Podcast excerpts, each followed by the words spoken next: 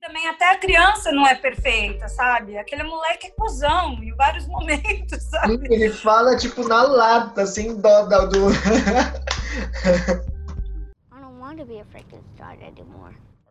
É, a cena dele cantando é, para mim é a síntese da transformação daquela personagem.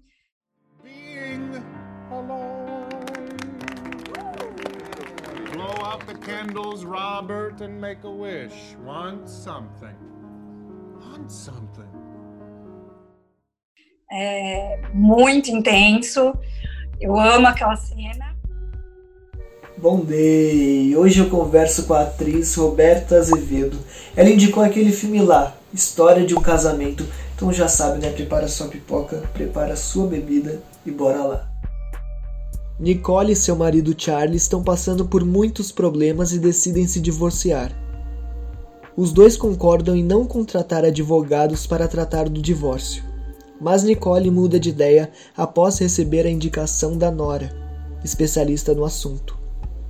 Surpreso com a decisão da agora ex-esposa, Charlie precisa encontrar um advogado para tratar da custódia do filho deles, o pequeno Henry. É o segundo filme, né, que, que indicam desse diretor. E é a mesma impressão que eu, que eu tive do Francis Ha, né, que é o dele, que é dele, é esse lugar humano, né?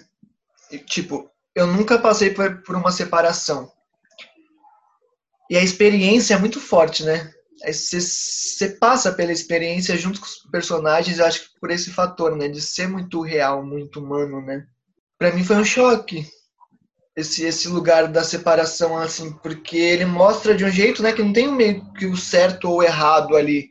Você vai entendendo isso, e é difícil entender o fim, né? Um fechamento de um ciclo, né? Não tem vilão. Até já discuti algumas vezes sobre esse filme até tiveram várias pessoas que falaram que o roteiro foi inspirado na experiência do próprio diretor, né?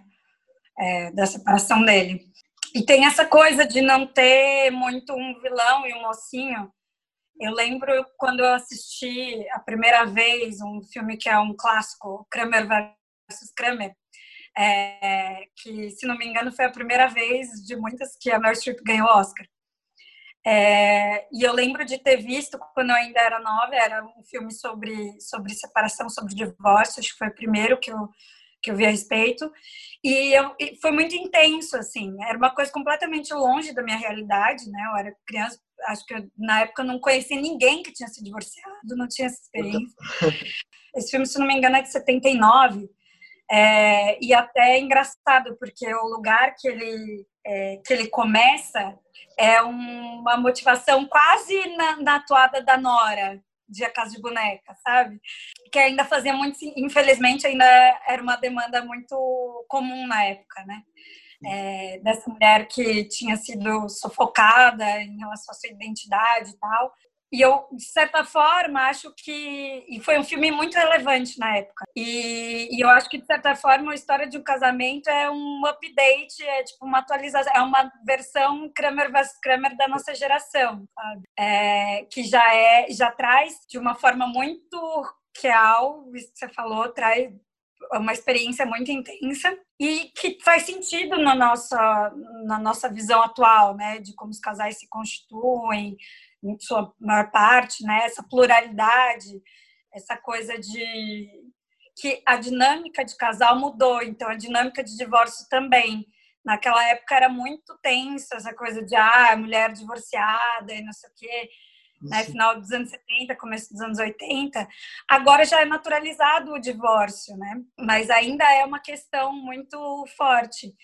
E uma coisa que me pega muito nesse filme, que tem a ver com outro filme que eu cogitei indicar aqui, que era o Brilho Eterno de Amamento Sem Lembranças, é que os dois são filmes que começam pelo final. Isso é uma coisa que, que me desperta o interesse, que são histórias, roteiros que começam depois que a maioria das histórias termina. A maioria das histórias de amor termina nas pessoas, né, começando estabelecendo dentro de uma relação. E esses são filmes que tratam do, do depois né, do, do, depois que o, que o amor acaba. E, na verdade, esse especificamente, o que eu achei muito bonito é que não é também uma história de desamor, né? Não é uma história de quando um amor acaba. É a história do fim de um casamento, do fim de uma de um tipo de relacionamento. Inclusive eles continuam tendo um relacionamento que é de outra natureza depois, né? De uma transformação e não de um fim exatamente. É, eu, eu acho que a gente passa por isso junto com eles, né? Muito louco, porque você vai cada hora você tá de um lado, né? Torcendo, sei lá, para alguém eu tive essa sensação. E você vai no finalzinho junto com eles criando a consciência que, é, que não tem jeito, não tem o certo nem o errado, né? Igual a gente falou. É o fim de, de algo, né? E foi, e foi bom, né? Assim, até onde durou. Eles mostram muito isso, né? Ou não, enfim, não sei. Mina, a maioria das pessoas fala ai, que pena que não deu certo, alguma coisa do tipo.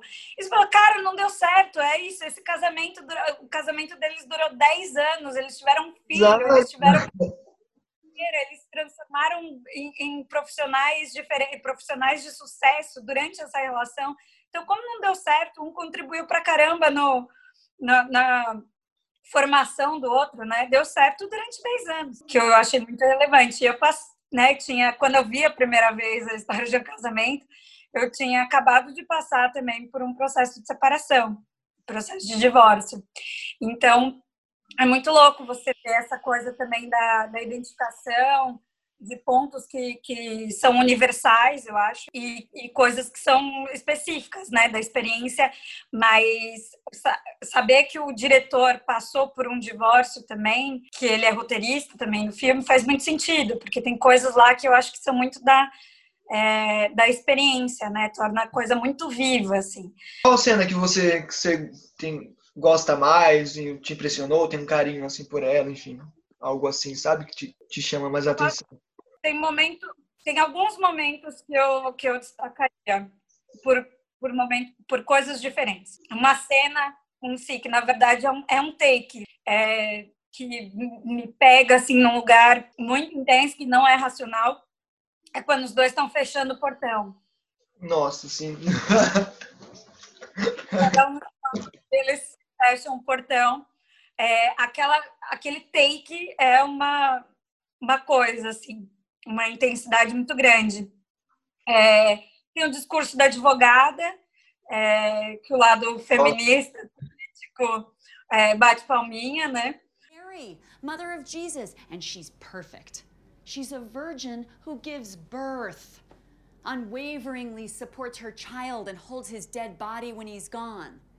And the dad isn't there. He didn't even do the fucking. Quando ela fala sobre a, a nossa visão, ainda hoje, né? Como eu falei, tipo, você compara esse filme com Kramer vs Kramer, que tem várias coisas em comum, é, a, principalmente a mulher tá num outro lugar. Só que algumas coisas ainda, ainda são muito presentes, né? A questão do gênero ainda, ainda pesa. Então, o lado mistinha fica, né, com, com a cena do discurso da advogada é a cena dele cantando. É, para mim é a síntese da transformação daquela personagem. É muito intenso.